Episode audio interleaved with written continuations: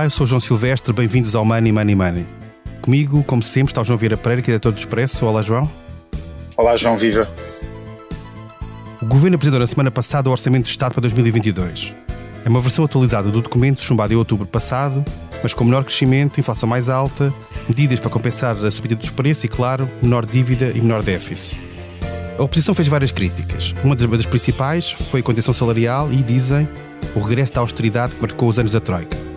A inflação ajudou a encurtar a receita fiscal em mais de 3 mil milhões de euros, sem que haja uma contrapartida do lado da despesa. Fernando Medina ensinou as contas certas, na necessidade de baixar a dívida e mostrou alguma preocupação quanto ao futuro próximo. São estes alguns dos temas deste episódio especial do Money Money Money, em que o nosso convidado é precisamente o Ministro das Finanças, Fernando Medina. Olá, bem-vindo ao Money Money Money. Olá, obrigado pelo convite. Money Money Money tem o patrocínio do BPI. Eleito Marca de Confiança em 2022 na categoria Banca pelas seleções Reader's Digest. Banco BPI. Grupo CaixaBank. Este prémio é da exclusiva responsabilidade da entidade que o atribuiu. Eu passo a palavra ao João Vieira Pereira para arrancar com esta entrevista que vai ser este episódio. João, quando quiseres. Senhor Ministro, uh, já deu várias entrevistas, já, já muito se falou sobre este Orçamento de Estado, uh, mas há algo que disse recentemente que foi refutar as acusações de que este Orçamento de Estado é austero, aliás, uma crítica uh, bastante difundida pelo, pelo PSD, e diz que não é austero porque é feito num quadro de crescimento. Isso quer dizer que só há austeridade quando existe uma crise económica? O orçamento não é um orçamento de austeridade na medida em que não é um orçamento uh, procíclico, no sentido técnico do termo, que é dizermos quando estamos num período de recessão estamos a, a cortar uh, ainda mais do ponto de vista do que é a despesa pública ou do que são os instrumentos da política orçamental. Este é um orçamento que também não é, pelo contrário, também não comete o erro, não é, de ser um orçamento despesista, não é, que, na, que no fundo traduz que numa altura de grande crescimento ainda se acrescente mais com um grande crescimento do, da despesa pública para níveis superiores ao crescimento natural que, que deveria ter. Este é orçamento adota uma posição equilibrada, adota uma posição que tem uma preocupação grande uh, com o protegermos o nosso futuro e conseguirmos aqui ganhar margens na política orçamental face a um futuro que é muito incerto. Por isso, nós, os dados que temos são de que no ano de 2022 vamos conseguir ter um crescimento com significado, as diversas instituições têm vindo uh, a afinar as suas projeções num contexto de grande incerteza, porque nós estávamos a sair da pandemia, estávamos em períodos em que as economias estavam a crescer muito, uh, com altas taxas de emprego, a reduzir o desemprego. Entretanto, esta crise da Ucrânia colocou aqui um grande ponto de interrogação. E o ponto de interrogação é: uh, a guerra acabará mais cedo e nós, mais cedo, as economias tenderão a respirar aqui um pouco eh, no fundo, ainda a digerir os problemas graves da pandemia que ainda estão presentes. Por exemplo, a China, com esta política de contágios zero, eh, há problemas sérios nas cadeias de abastecimento que, que, se mantêm, que não estão ultrapassados, em Shenzhen, em Xangai, por exemplo, que têm efeitos em todo o mundo. Mas, digamos, num, temos aqui um primeiro cenário, que é um cenário de a guerra eh, é mais curta e por isso há aqui uma capacidade de, de, das economias se irem adaptando melhor ou nós vamos ter aqui um cenário em que a guerra tem consequências mais profundas, é uma guerra mais prolongada e então aí teremos um cenário de eh, menor crescimento. E neste momento as instituições estão todas a afinar as suas projeções e a irmos vendo. Eh, e é por isso que eu considero que o dado mais importante deste exercício orçamental é precisamente aquilo que nós procuramos fazer em matéria de redução da dívida pública. Porque nós temos tido ao longo dos últimos anos um ganho de credibilidade muito grande. O esforço que Portugal fez de redução do déficit, redução da dívida, foi muito importante e é reconhecido. Mas há um facto que é, uh, que é, que é um facto. Portugal tem a terceira maior dívida pública uh, uh, da zona euro e por isso nós estamos abaixo da Grécia, estamos abaixo da Itália, mas estamos acima dos restantes. Sr. Ministro, é verdade, é, mas deixe-me deixe interromper só para perguntar uma coisa quando nós comparamos, e a dívida pública é realmente a terceira maior, uh, mas, mas a imagem que Portugal tem ganha nestes últimos, uh, principalmente a partir de 2016, com os sucessivos governos do Partido Socialista, é uma imagem de um país cumpridor. Um país que é capaz de cumprir, que é capaz de ir, ir para além, inclusive, das metas que uh, estabeleceu de, de, de, déficit, e, portanto, é uma imagem boa. Não seria, de, uh, oh, acha que se num ano, em, e neste preciso ano de 2022, um ano tão difícil para as famílias, não se poderia ir um pouco mais além, a dar mais algo às famílias, mais algo aos funcionários públicos, sem pôr em causa essa credibilidade, porque toda a gente compreende que no enquadramento que, que existe podemos ser um bocadinho mais expansionistas? João, eu, em primeiro lugar, eu quero queria ser claro e preciso sobre aquilo que nós estamos a colocar em cima da mesa com o Orçamento 22 do ponto de vista do apoio às famílias e às empresas nesta conjuntura de aumento de preços, que é muito poderoso. Nós vamos aprovar eh, já na sexta-feira, será aprovada no Parlamento a proposta de lei que permitirá baixarmos o ISP eh, de um valor de cerca de 16 cêntimos por litro. Para termos a importância, a noção da importância desta medida, significa que no caso da gasolina nós conseguiremos reduzir 72% do aumento que o, o aumento dos combustíveis teve.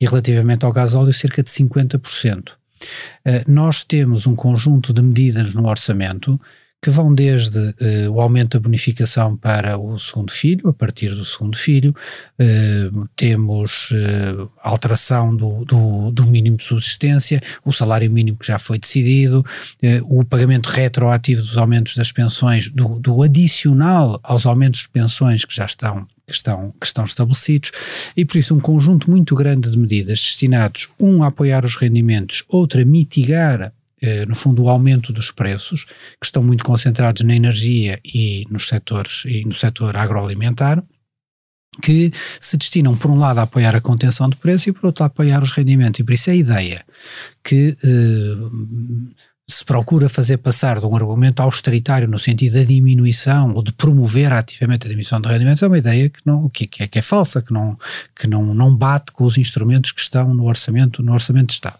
E gostava, aliás, de relembrar que mesmo no debate do, que é tido sobre os aumentos, sobre os aumentos da função pública, o, aumento da massa salarial da função pública, sem contar com as admissões, por isso só falando da dimensão salarial dos funcionários uh, existentes, é de 2,5%.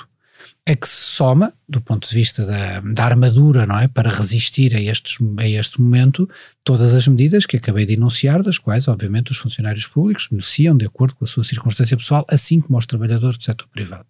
Eu acho que nós temos um bom equilíbrio, mas eh, dentro desta conjuntura e dentro de uma conjuntura de incerteza.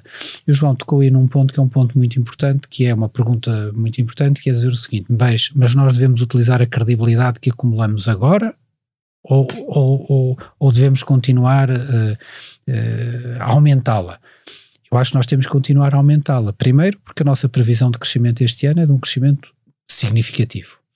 Segundo, porque nós continuamos com desemprego baixo e a nossa voltou a diminuir, segundo as projeções do Eurostat, já no mês de fevereiro, e a nossa projeção é que ele se diminua, que ele diminua ainda mais ao, ao longo do ano. Por isso nós não estamos numa conjuntura de uma uh, grave recessão está a atingir a economia. Não, nós estamos com uma grave crise do lado da, da oferta, mas nós estamos longe de um cenário que obriga uma injeção massiva do ponto de vista orçamental. Mas nós estamos numa circunstância que é, nós terminamos o ano com 2,9 de déficit. E nós ainda não temos, aliás, sequer a orientação da Comissão Europeia relativamente ao que é a política orçamental e os guidelines para o próximo ano. Ora, o que é que, uh, o que é que eu acho que nós temos que fazer enquanto decisores e responsáveis de forma a proteger melhor o país? É, perante o nosso déficit de 2,9, perante o facto de não sabermos se esta se a, se a não sujeição dos Estados às, às regras orçamentais na União Europeia vai vigorar ou não em 23 ou seguintes, se nós nos continuamos nos 2,9 ou perto disso, nós podemos chegar a uma situação que é chegarmos ao próximo ano pode-se dar um cenário da economia a abrandar uh, mais e, e nós não temos folga do ponto de vista, não temos margem do ponto de vista orçamental para termos políticas, Mas o seu, desculpa, políticas mais anticíclicas. O seu, o seu receio é precisamente esse, ou seja, que haja uma eventualmente, por interferência internacional, guerra, etc., haja um agravamento de tal ordem da situação económica que a resposta orçamental em 2023 seja exigente e, portanto, quer ter essa margem para usar, se for preciso. Eu tenho eh, eu tenho que governar num contexto de grande incerteza. E o contexto de incerteza pode-se consubstanciar numa resolução mais rápida do conflito militar e numa certa resolução, ou melhor, melhoria no que são as cadeias logísticas internacionais e normalização dos preços e no que pode ser um ímpeto do ponto de vista da atividade económica, da procura, da regularização dos problemas da oferta. Diria-me eu que é o cenário esperança. E eu, como governante, também tenho essa esperança. Tenho direito a ter essa Mas esperança. pode correr mal. Como é? todos os portugueses. Mas como governante eu tenho que prestar atenção à outra hipótese que está em cima da mesa. E a hipótese em cima da mesa é das coisas não correrem bem. E se as coisas não correrem bem, nós temos que ter, quanto mais instrumentos e mais graus de liberdade nós tivermos, melhor.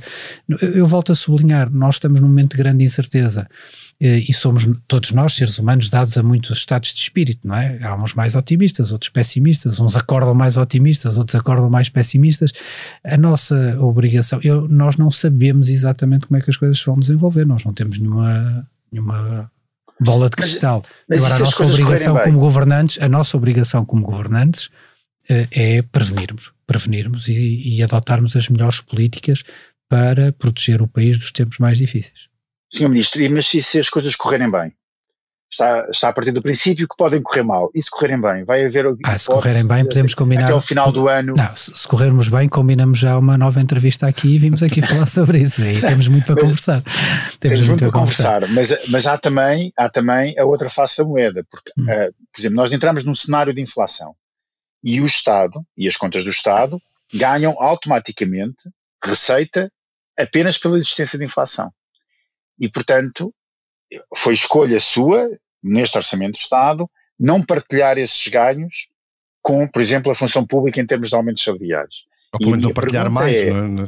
pode, ou partilhar mais, pode essa, essa política ser invertida se as coisas correrem bem? Eu não quero antecipar o 2023, não, nem para um lado, nem para o outro. Ahm, quero defender o que, eu, o que eu proponho ao país em 2022 e proponho com esta transparência, quer dizer, há incerteza, ah, temos uma situação favorável, temos, temos resiliências que construímos ao longo dos anos.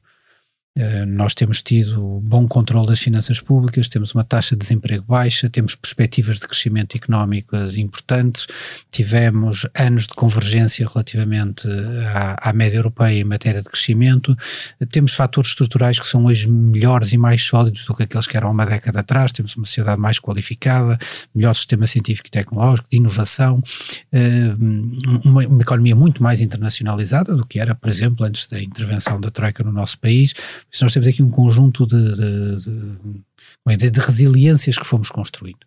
Agora, a nossa obrigação é estarmos preparados. E principalmente, por exemplo, um aspecto que me preocupa, porque eu ouço às vezes a crítica dos partidos à esquerda, que é dizer, não, mas porquê é que não gasta mais este ano? Porquê estar a preocupar-se com o déficit e com a dívida? Por, uma, por várias razões. A primeira das quais, que não tem nada a ver com querer nenhum brilharete, nem, nem querer nenhuma distinção, é a seguinte. Se um contexto de inflação Uh, se materializa. E se nós, que tem vindo a ser falado, assistirmos a um processo de uh, mudança da política monetária e com subidas do que venham a ser as taxas de juro, quanto mais nós conseguirmos uh, manter a nossa posição atual, que é taxas com um diferencial fixo relativamente à Alemanha, que se tem mantido muito estável, e não, e não divergirmos em matéria de dívida pública, mais importante isso vai ser para as empresas e, sobretudo, para as famílias. Porque nós hoje discutimos o poder de compra da inflação, mas num contexto de aumento de taxas de juros, temos aqui uma outra variável muito importante: é que as famílias portuguesas têm um nível de dívida significativo, totalmente, com uma grande sensibilidade às taxas de juros. E por isso. Se, é que eu atribuo tanta importância, por isso é que eu atribuo tanta importância à diminuição da dívida e, e, e, e, que fizemos esta escolha neste momento, isto é, não gastar os trunfos todos em 2022 uh, e, usar uma parte desses trunfos na resposta aos problemas concretos, dos aumentos de combustíveis, de, de, da proteção de rendimentos, mas também não tirar os olhos da redução da dívida, não para nenhum brilharete, mas para protegermos as famílias daqui a um ano. Sr. Ministro, é verdade. Estamos a proteger as famílias daqui a um ano. Contudo, neste preciso momento, o que vai acontecer é uma redução do poder de compra das famílias. Esse poder de compra vai ser real devido ao aumento da, da inflação. Porquê é que têm de ser os trabalhadores, funcionários públicos, ou porquê é que têm de ser os trabalhadores da conta outra a pagar, ou serem eles um instrumento de política de, económica que vai permitir a que a inflação não continue a crescer?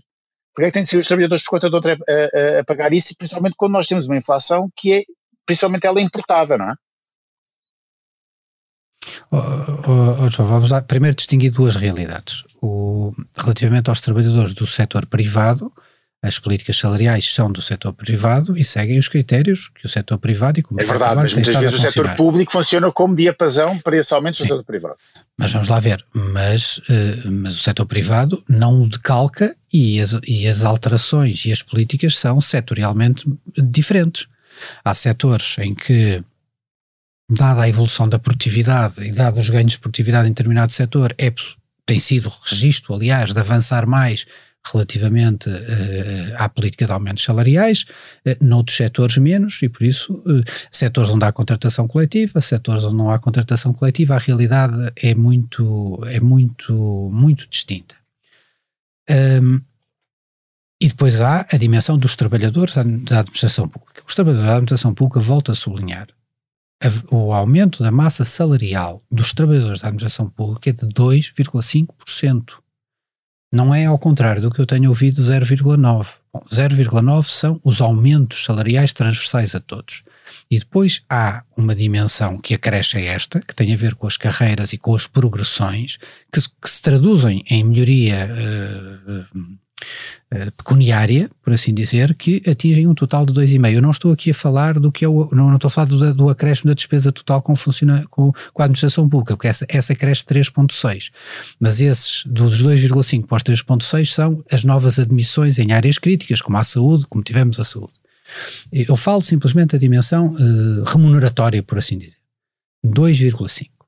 E sobre estes 2,5 e sobre as remunerações dos trabalhadores do setor privado, o que é que nós propomos no Orçamento de 2022? Propomos um conjunto muito vasto de medidas. Umas dirigidas à contenção de preços, de que eu já destaquei a medida do ISP, dirigidas relativamente ao rendimento. Este ano já está a vigorar um novo salário mínimo eh, importante até para segmentos da administração pública. O aumento das deduções relativamente ao segundo filho. A gratuitidade das creches, o primeiro ano da introdução da gratuitidade, da, da gratuitidade das creches, por isso das crianças com um ano, eh, e um conjunto alargado de benefícios eh, de outras medidas, como por exemplo os apoios às indústrias altamente intensivas em energia, que, que acabam por ter um impacto eh, nos consumidores ao não repercutir totalmente nos consumidores os preços, o aumento dos preços da energia que estão sujeitos, a eliminação do IVA, por exemplo, relativamente às rações e aos fertilizantes que têm impacto sobre bens da cadeia alimentar e todos esses benefícios acabam por ser transversais, quer aos trabalhadores do setor público, quer aos trabalhadores do setor, do, do setor privado. Uh, e, e, isso tem uma enorme importância, quer na limitação do aumento dos preços, quer também relativamente ao, ao poder de compra efetivo das famílias. E por isso eu refuto a ideia que tem sido que se tem procurado fazer passar, que é no fundo dizer uh, há aqui um, um, um, processo de ajustamento à custa das massas salariais. Não, não há. O que nós procuramos, aliás, fazer é evitar que esse ajustamento aconteça, mas também procuramos uma coisa, que aí tem que ser claro na resposta aos críticos.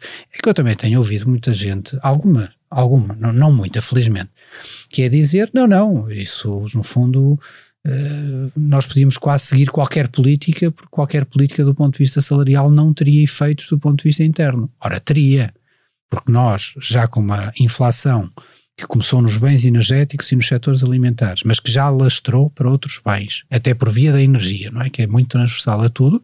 Bem, se nós acrescentamos mais um motor interno a este processo, obviamente que nós agravaremos os, os problemas do poder de compra. Isso, aliás, mas nós não estamos a acrescentar um motor interno, estamos apenas a estamos. repor a verdade, não é? Estamos apenas a repor a verdade, que é manter o poder de compra de, neste caso, dos funcionários públicos.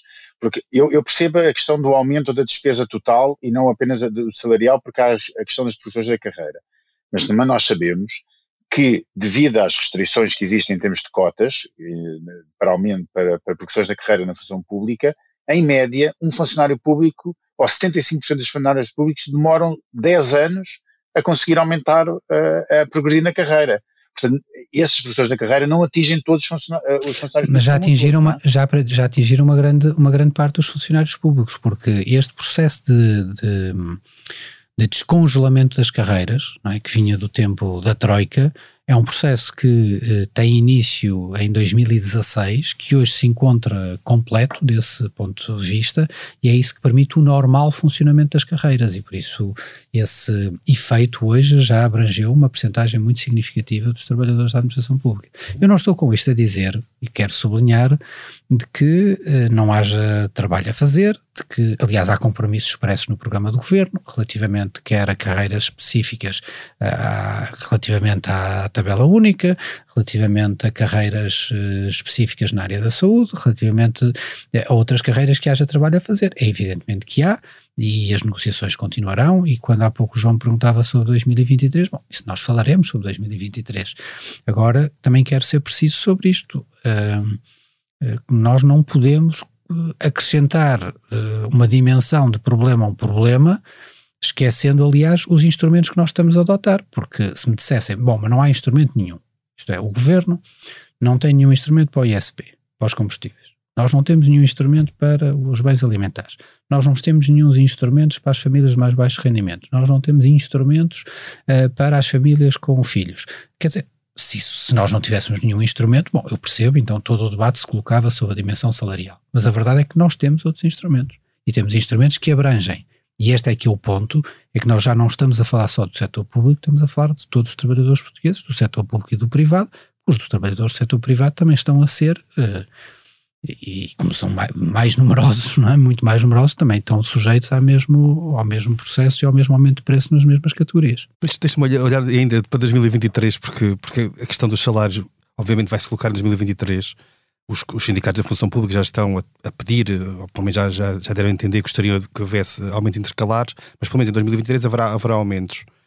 A regra que existia até agora, ou que existiu no ano passado, não escrita, mas uma regra que estava, que estava a funcionar, seria aumentar o salário do ano seguinte em função daquilo que era a inflação do ano anterior. Não, neste momento não pode garantir que em 2023 haja um aumento em linha com a inflação que houver no final do ano, se for os 4% ou, ou o que for. O que eu posso garantir relativamente a 2023 é que os princípios, que são os princípios que constam no programa de governo, que é o princípio da atualização anual, o princípio do descongelamento das carreiras e os compromissos relativamente a algumas carreiras específicas que estão assumidos, até em sede Orçamento de Estado para 22, serão honrados. Agora, uh, tudo, a forma, uh, o valor, por assim dizer, hum, dependerá de negociação que irá ser feita com os sindicatos, que terá que ter em conta quer as evoluções dos preços, quer este caráter de excepcionalidade que as várias instituições internacionais atribuem à inflação deste ano. Ainda hoje, ainda ontem o FMI, peço desculpa, adiantou novas projeções, eh, quer para o produto, quer, quer para o PIB, quer para a inflação, e volta de novo a sublinhar a excepcionalidade do ano de 2022 face a 2023, fazendo a inflação cair muito para o, ano, ano. para o ano de 2023, que é naturalmente também a situação das finanças públicas e o andamento geral da situação económica do país. Agora, os princípios relativamente à atualização anual e às carreiras mantêm-se, o resto dependerá de negociação que, terá, que será feita a seu tempo pelo governo e com os sindicatos, com as organizações eh, sindicais e, e, e daí resultará, resultará o equilíbrio. Nós estamos a gravar numa quarta-feira, foi dia, logo a seguir ao debate uh, no Parlamento sobre o Programa de Estabilidade. Um, acha que o documento que vai ser enviado a Bruxelas poderá ser revisto, dadas as críticas que têm sido alvo, quer por parte da, da UTAU e do, ou do Conselho de Finanças Públicas? O programa de estabilidade é este, é aquele que está aprovado pelo Governo, é aquele que vincula ao país. Uh, houve um diálogo que aconteceu também com a Comissão Europeia para lidarmos com a excepcionalidade daquilo que tivemos. E a excepcionalidade é que o que não era suposto neste momento era nós estarmos a, era nós estarmos a discutir a formação de um novo governo com um novo orçamento em abril. E por isso esta coincidência e esta proximidade fez, porque o programa de estabilidade tem que ser entregue até ao final do mês de abril, levou a que se encontrasse esta solução.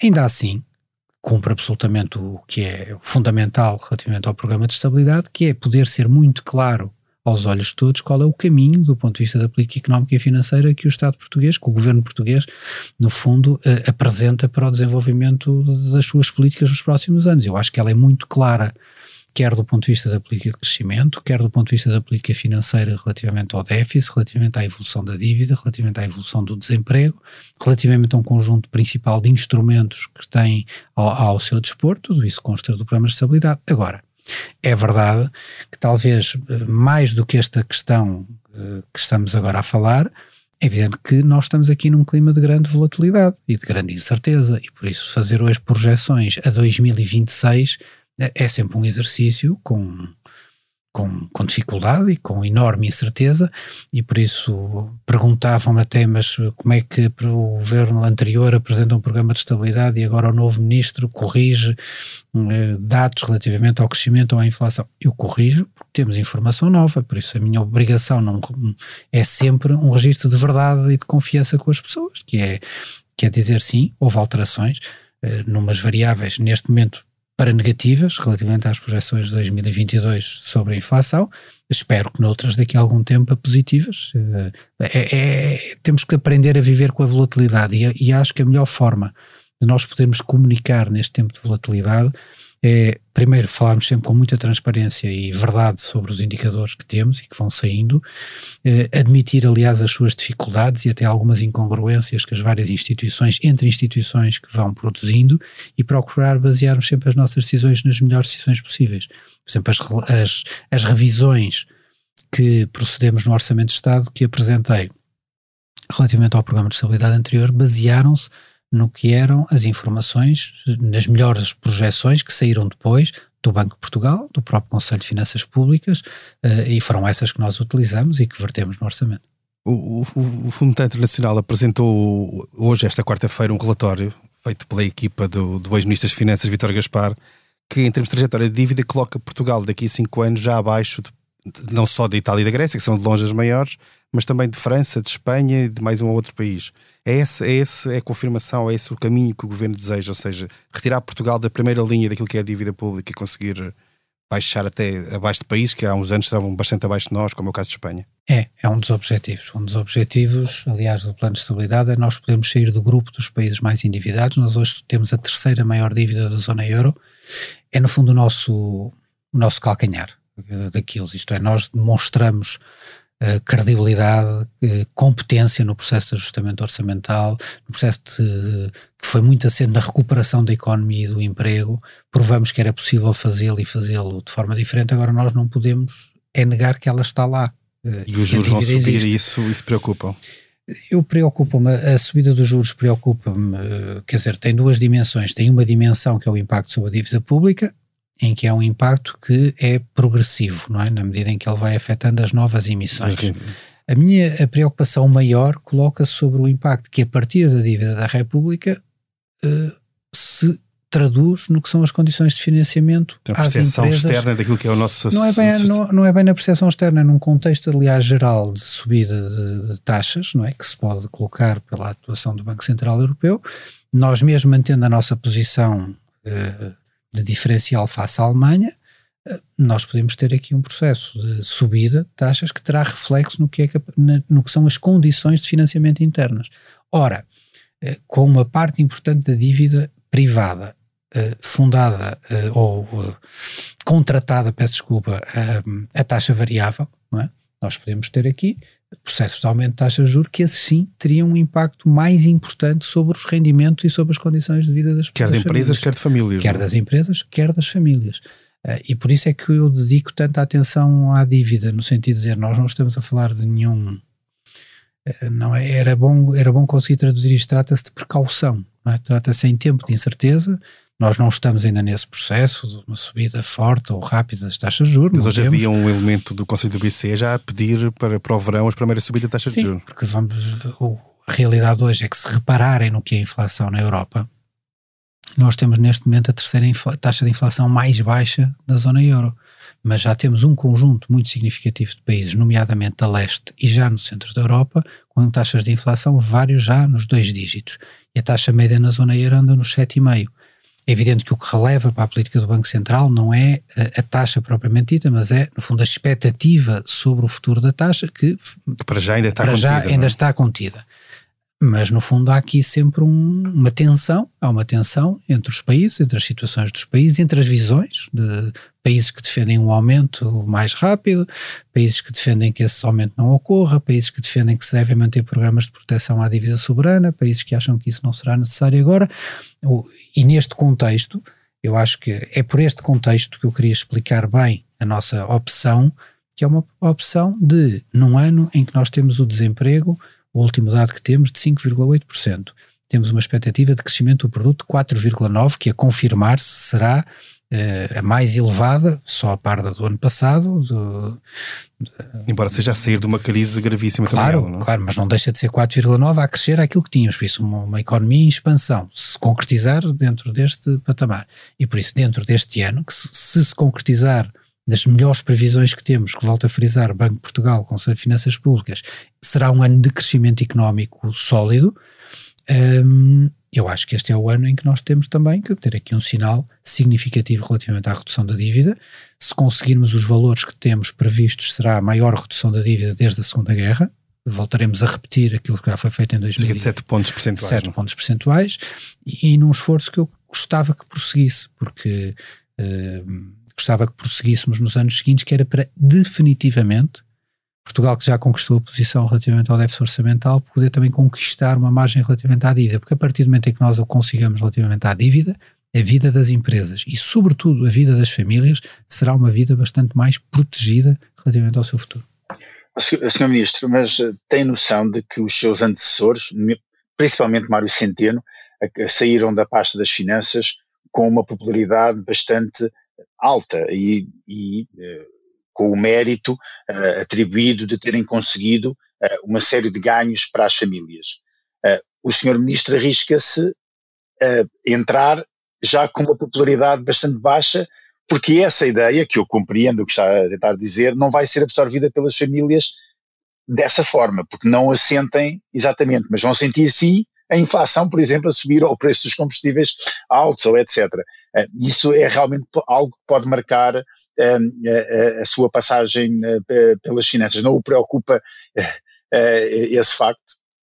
Não, João, repara, ehm, eu ajo na base, obviamente, da minha consciência, da minha convicção, da minha forma também de olhar para a governação, eu acho que a principal qualidade que um governante deve ter é prudência é, é que ter a capacidade de não gerir o dia a dia e ser capaz de perspectivar com a informação que tem, que é mais do que aquela que o comum dos cidadãos tem, quais são os melhores caminhos e que protejam melhor a nossa comunidade, é, é, e evidente não se orientar para, para, para, para, por preocupações de popularidade. Eu, aliás, registro que no meu caso está-se a passar algo com alguma rapidez, é que eu passei de ser um ministro político, onde se viu os riscos do despesismo há 15 dias atrás para um ministro em que se vê, em que, já se, vê, em que já se vê a pouca, a pouca popularidade, e por isso tem sido uma mudança rápida. Mas, mas por exemplo, e não, e não preocupa um aumento da contestação social, que a inflação e que as novas condições económicas podem trazer? Não, eu preocupa-me, eu preocupa-me uh, eh, um, eh, a deterioração das condições de vida que possam acontecer, que possam ocorrer, uh, que têm várias formas. Terão a forma num processo de abrandamento económico por via de desemprego, tem por via da inflação, se nós não conseguirmos controlar ou mitigar de forma significativa os custos em várias categorias. Uh, obviamente que essa é uma é uma grande preocupação, é a primeira preocupação de quem governa, e mesmo na pasta das finanças, isto é, eu acho que será, é sempre um erro quando nós não conseguimos explicar porque é que medidas, uh, eu acho que estou a tentar fazê-lo aqui através, de, através desta, também, também através desta, desta nossa conversa, porque é que preocuparmos com a dívida é preocuparmos com o bem-estar, porque se o Estado não tem uma uma boa, não consegue minorar os impactos da subida dos juros. Nós daqui a algum tempo não estamos a falar de preços, mas, mas convidam-me para vir aqui falar sobre o aumento de juros sobre prestações. Uh, e eu acho que esse é um problema muito transversal que nós podemos evitar. Se podemos evitar, bom, então vamos evitá-lo, é? Ou pelo menos, peço desculpa, se podemos minorá-lo, vamos minorar esses riscos. Sobre ainda sobre a dívida, como ocorreu agora, que, é, que o BCE, que é, é um tema que está por, por decidir, ou no fundo é por resolver, que é como é que o BCE vai desfazer ou desmontar aquilo que foi a carteira de dívida que acumulou nestes anos de, de compra de ativos. Há várias posições sobre isso. Há quem ache que aquilo pode ter uma solução em que faça quase desaparecer a dívida, uma espécie de perdão, em que, que os, a dívida dos países baixasse, há, há, há soluções intermédias. Qual é, é a sua posição sobre isto? Eu, Sendo que a decisão é do BCE sempre. Sim. Eu, mais importante do que uma posição sobre isso é a opinião que tenho de que é importante que haja. O BCE sinalizou o fim dos programas de compras, já sinalizou a manutenção das linhas de emergência de compras de dívida. Eu acho que é importante que ela se mantenha, que isso seja muito bem expresso junto dos mercados. Isto é, que não se volte a repetir qualquer situação de risco de fragmentação um, e de dúvida perante os mercados relativamente à solidez da defesa da, da moeda. Uh, por isso, é essa talvez, diria eu, que talvez de todas as tarefas para o Banco Central Europeu é aquela que. Esse instrumento nunca foi usado, foi criado, claro. mas nunca chegou a ser usado. É? Sim, mas, uh, mas ficou claro através de Mário Draghi e depois dos programas de compra de dívidas que o Banco Central não abdicava do seu poder, uh, digamos, imbatível, é? de poder agir sobre os mercados de dívida de euros. E uh, é importante quando, agora que segue este caminho de ir reduzindo as compras até, até esses programas não, não, não estarem a, a operar, que fique claro que esses programas existem, que o programa de emergência existe e que terá sempre a capacidade que for necessária, voltando a sublinhar o que Mário Draghi disse, que é para não voltarmos sequer próximos dos, dos cenários que, que vivemos. João, querias mudar uh, o tema, não? Queria, queria mudar o tema porque um, na apresentação do Orçamento de Estado falou numa possibilidade de revisão do IRC. Um, ainda não falámos muito sobre empresas. Qual é o objetivo desta revisão do, do imposto sobre uh, as empresas? Eu, eu, sou daqueles que, que, que, acredita que nós eh, não podemos nem devemos de abdicar de nenhum elemento relativamente à nossa, de aumento da nossa competitividade, da competitividade do nosso tecido económico está claro, e é, é, creio eu, hoje muito mais evidente e consensual, de que dimensões como a qualificação dos recursos humanos, como a dotação em ciência e tecnologia, em capacidade de inovação, isto é, em termos de capacidade de produzir com mais valor acrescentado, são as variáveis-chave eh, na mudança do nosso perfil produtivo, principalmente para um país que vinha e ainda tem uma percentagem importante das pessoas com muitos baixos, com níveis de qualificação muito baixos, no fundo uma herança do nosso, do nosso do nosso Estado Novo. Um, agora, a dimensão fiscal também tem um papel neste, nesta, nesta matéria.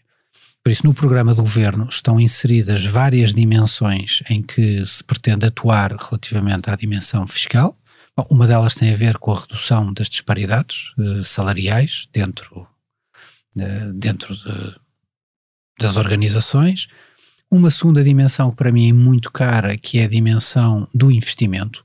Eh, eu defendo que nós temos que olhar com atenção uh, profunda, uh, uh, no fundo, os regimes de apoio ao investimento, isto é, porque em particular aqueles que se ligam com a capitalização de empresas, isto é, com os regimes que permitem que os lucros que não sejam distribuídos e que venham a ser reinvestidos tenham um tratamento fiscal diferente daquele que têm hoje. Eu acho que é um instrumento que nós temos que explorar bem, porque no fundo nós temos empresas que estão hoje, pós-pandemia, mais descapitalizadas do que já estavam, sendo o problema da falta de capital um problema crónico não é, do nosso tecido produtivo, e por isso aqui eu acho que a política fiscal tem um papel a fazer. Uma terceira área que também gostava de, de uh, gostava de concentrar atenção, que é no fundo uh, a política, como é que a política fiscal pode apoiar o ganho de escala e dimensão do tecido económico. Nós, eu sou daqueles que considera que o problema de Portugal não está nas grandes empresas, o nosso problema está em não termos grandes empresas em quantidade suficiente em áreas críticas, porque no fundo são as novas, são as, as, muitas, muita da capacidade de inovação se concentra nestas empresas, que depois a passam, não é? Aliás, para empresas mais pequenas, mas que estão nas suas cadeias de fornecimento, nas suas cadeias de abastecimento, nas suas relações de parceria, nas suas relações de, de trabalho e de contratação diretas com outras empresas, por isso são fontes de inovação, são fontes, aliás, de salários mais elevados, são fontes até de melhores práticas do ponto de vista das relações laborais e, e, que muitas vezes têm esta capacidade. Eu falo, não, não, não quero falar por regra, não é? Não quero, não, não quero estabelecer aqui nenhuma regra, mas conhecemos todos bons exemplos com capacidade de transmissão desses, dessas práticas ao tecido produtivo. E por isso estas são, por exemplo, três áreas, estas são três áreas em que eu acho que o IRC investimento, uh, dimensionamento empresarial e uh, redução dos leques salariais, onde nós podemos uh, trabalhar em onde nós devemos e vamos trabalhar em sede de reforma da fiscalidade das empresas. muito bem. Deixe-me passar para outro assunto que é um assunto de, do momento. no Orçamento de Estado está, está incluída o financiamento público ao Centro de Valorização de Conhecimento e Transferência de Tecnologias do ISCTE. O Sr. Ministro diz que este é o seu orçamento, não é o orçamento do seu antecessor, um, João Leão. De quem é que foi a decisão de incluir esta verba no orçamento de 2022? Essa decisão estava constante dos mapas de despesa que estavam aprovados no orçamento que tinha sido aprovado anteriormente. Portanto, não foi uma decisão sua? Não, os mapas não foram alterados relativamente a estas matérias. Mas quero sublinhar sobre esta matéria que tomo por boas as declarações que o ex-ministro João Leão fez sobre essa matéria. Não, não tenho nenhuma razão para não as tomar como tal vai, vai investigar mais a fundo este assunto ou, ou chega-lhe uh, aquela que é a declaração pública de João Leão? Tomo por boas as declarações que ele fez sobre o assunto e não tenho, não, não tenho mais nada a dizer, nem mais por, eh, por eh, nem, nem mais a acrescentar. Portanto, não vai, não vai haver nenhuma investigação só uh, exclusiva a esta, uh, à decisão de atribuição desta verba. Oh, João, eu aliás tenho dificuldade em imaginar como é que essa investigação se faria, porque é uma verba que está inscrita num orçamento a título de uma contrapartida nacional, foram inscritas outras verbas para outras instituições. Eu não consigo agora reproduzir o histórico da governação do governo anterior, do qual, aliás, não fiz parte, e por isso eu não tive nenhuma participação e não acompanhei nenhuma das decisões. Volto a sublinhar aquilo que, que já disse, até, aliás, pelas próprias datas que as decisões são tomadas. Outro dos temas eh, quentes também do momento é o novo banco. Uh, referiu hoje, uh, claramente hoje, esta quarta-feira, uh, para precisar no Parlamento que não vai haver nenhuma atribuição extra ao novo banco, mas, no fundo, diz que o Bloco de Esquerda e acusações do Bloco de Esquerda estão a confundir alhos com bugalhos, ou seja, estão a confundir aquilo que é a atribuição, ou que foi no passado a atribuição de de verbas do, do, do, Fundo de Resolução ao novo banco e que acabam por inscritas no Orçamento de Estado por causa do acordo de, de venda, com aquilo que pode ser uh, uh, entradas de novo capital do Estado uh, devido um, aos impostos diferidos. É, é, exatamente isto? É, exatamente, com rigor, e por isso a grande questão política que, no fundo, mobilizou um, o debate durante os últimos anos era relativamente às injeções, era, no fundo, a relação contratual do Estado com o investidor privado e sobre a utilização da dimensão do que era a garantia é, que o Estado atribuía e que, no fundo, financiava de forma, vamos dizer isto de forma simples, não, não totalmente rigorosa, um, o, o, o, Fundo de Resolução. Eh, aliás, a título de empréstimo, como era, como era sabido. E o que, sobre essa dimensão, eu fui claro na conferência de imprensa da apresentação do orçamento e fui claro hoje no Parlamento. Não haverá nova transferência para o novo banco. Esse tema é um tema que está, está, está claro, está... Mesmo aquelas, aquelas circunstâncias que estão em litígio, se, se o litígio for favorável ao, ao banco, não, não, não, terá que haver transferência. Até agora não houve, não é? Nenhuma decisão dessa matéria. O Estado português cumprirá sempre decisões de, de, tribunais sobre essas matérias, mas até agora não conheço nenhuma decisão nesse, nesse, nessa matéria. Aliás, conheço em sentido contrário. E, portanto, a única coisa que pode haver é aquilo que estava a dizer, que é a conversão dos tais impostos, impostos diferidos. Sim, que estão previstos na lei, serem feitos. Já tem sucessor para a CMVM? Ainda não, ainda não posso divulgar divulgar uh, o nome do sucessor e foi com pena que tomei conhecimento logo no dia em que assumi funções da, da, da situação pessoal do, do, do, atual presidente ainda em funções. Espero muito em breve poder anunciar esse nome. Leu o artigo de, de Cavaco Silva, aquele famoso artigo da semana passada que falava em coragem política? Li. Seria, aliás. Era mencionado no artigo, seria estranho não, não ler. Seria estranho não ler. E como é que se sente-se com coragem política para fazer reformas? Quer dizer, peço que não me peça para comentar o artigo ainda por cima na, na parte que me, que, me é, que, me é, que me é referida. Um, eu julgo que, o, que o, nós temos hoje um contexto político muito diferente daquele que tínhamos é? até estas eleições. É que neste momento, eh, nós até às eleições tínhamos um governo que tinha para os instrumentos fundamentais da ação de fazer um processo de negociação no quadro parlamentar com a configuração que tinha. E obviamente que o dominante da governação foi, foi a linha fundamental que o Partido Socialista definiu.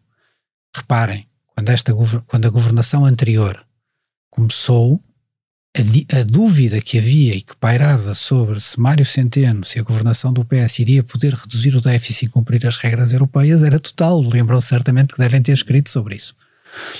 Naturalmente, a linha fundamental foi a do Partido Socialista, mas o quadro parlamentar era o quadro que era. Hoje, o quadro parlamentar é um quadro de maioria absoluta que tem muitas diferenças do ponto de vista da capacidade de reforma do que tem um quadro de minoria. Em primeiro lugar, há um horizonte de estabilidade a quatro anos, neste caso até quatro anos e meio. Uh, segundo lugar, há um quadro de previsibilidade política. Um governo de maioria que mantenha capacidade de abertura, de negociação, de consensualização, tem uh, uma possibilidade e tem também uma obrigação de iniciativa relativamente à capacidade reformista em várias áreas. Está a dizer é isso, que, havendo esta maioria absoluta, eh, vai haver reformas, de facto. Na economia, não só. Nós acabamos de falar uma agora, não, não escutaremos, obviamente, nesta conversa, não dá para falarmos de várias outras, mas, obviamente, eh, que o governo vai marcar a sua ação por isso, em múltiplas áreas, e eu conto, aliás, também no Ministério das Finanças fazê-lo. Acho que é isso que justifica no fundo, a, a responsabilidade e a obrigação de, eh, de, se ter uma maioria absoluta, que é, no fundo, poder aplicar um programa com capacidade reformista num contexto eh, que é, eh, voltando ao início da nossa conversa, que é particularmente instável. Nós vamos ter esta capacidade, que é olhar para a conjuntura e ir respondendo às, à conjuntura ou às conjunturas, mas ter também a capacidade de executar medidas de fundo que tem havido em algumas áreas, que a maioria absoluta dá capacidades reforçadas para o fazer, que em algumas matérias estão bem identificadas na opinião pública, que noutras matérias nem tanto assim, mas uh, creio que, que a nossa obrigação, não, não é creio, a nossa obrigação é de facto ter um governo com capacidade reformista nos próximos quatro anos e meio. Que reformas são essas que elege a nível de, de, de Ministério das Finanças? Não, falamos no IRC? Muitas exemplo, áreas, mas... falamos, falamos no IRC, que é talvez hum, onde, onde iremos iniciar. Gostaria também relativamente à dimensão do IRS, acho que temos que há um trabalho amplo a fazer, na medida em que o IRS é hoje uh, um imposto que uh, cobre fundamentalmente rendimentos de trabalho e acho que temos um trabalho, por assim dizer, passo, passo a repetição, a fazer em matéria de IRS. Temos um trabalho muito grande a fazer relativamente à área do património do Estado e, e à sua boa gestão à sua fruição adequada pelos cidadãos, à sua rentabilização adequada. Temos um trabalho de grande dimensão relativamente ao setor empresarial do Estado. Um, trabalho grande a fazer relativamente a, a, um binómio, que é um binómio de autonomia e de responsabilização relativamente ao setor empresarial do Estado, em pô-lo a funcionar com mais normalidade do que aquilo que foram políticas de sobressalto, não é? Quando quer nos tempos da Troika, eh, e que depois não se conseguiu ainda totalmente normalizar, eh, quer de períodos, aliás, anteriores à Troika, quer depois na Troika, em que no fundo o setor empresarial foi sempre gerido com algum sobressalto, eh, sobressalto em várias áreas, também relativamente aos próprios, aos próprios processos orçamentais em relação com as grandes áreas de despesa e de financiamento do Estado Social, pois temos múltiplas áreas para agir, para intervir, e, e, e, estes quatro anos dão-nos esses horizontes para podermos, no fundo, fazer esse trabalho, organizar esse trabalho e, e concretizá-lo. Uma, uma, das medidas que estava, que estava prevista e que, que, que, deixou de estar neste orçamento, até porque com a mudança de governo, e, estava em parte relacionada com, com, com, o acordo parlamentar ou a necessidade de apoio parlamentar, era a questão do IRS, do alargamento, de, o englobamento de, das mais-valias, uma, uma, versão minimalista, mas que no fundo integrava mais-valias. Está prevista. Está prevista no orçamento. Está previsto neste orçamento? previsto no orçamento. Mas não para entrar este ano em vigor? Sim, é para o próximo, é para, para o próximo ano. E vai entrar na formulação que, que estava na, originalmente. Portanto, rendimentos mais elevados sim, e... Sim, exatamente com a formulação que estava. Em relação às criptomoedas, é, é, é previsível ao longo dos próximos anos, Portugal tem sido visto como quase como um paraíso fiscal de, para criptomoedas sim. e para investidores neste tipo de, de ativos. Está prevista alguma alteração da tributação ao longo dos próximos anos? Sim, é uma área que iremos eh, trabalhar, iremos acompanhar, não, não creio eh, que não creio que, devemos, que devamos fugir do que sejam as melhores práticas relativamente à tributação nessas áreas, isto é, não poderemos deixar rendimentos que são obtidos sobre uma, sobre uma determinada área de atividade, como acaba por ser o investimento através desses instrumentos, sem uma tributação adequada, compatível, como digo, com as melhores práticas, mas que seja efetiva. João, queres fazer alguma pergunta? Não, acho que já chegámos para terminarmos. Nós okay. já estamos quase a uma hora. Exato. Não sei se depois os, os ouvintes têm tanta paciência para nos ouvir durante uma hora a falar. Nós chegámos aqui mais tempo, não é? Temas. E depois tu cortas esta parte aqui. não, acho que não é preciso cortar, essa parte é divertida. É? Então pronto. E assim chegamos ao fim deste episódio. Agora a pergunta seguinte, João, era agora os bastidores de fazer um orçamento de Estado. Exato. Estava toda uma outra conversa. Exato.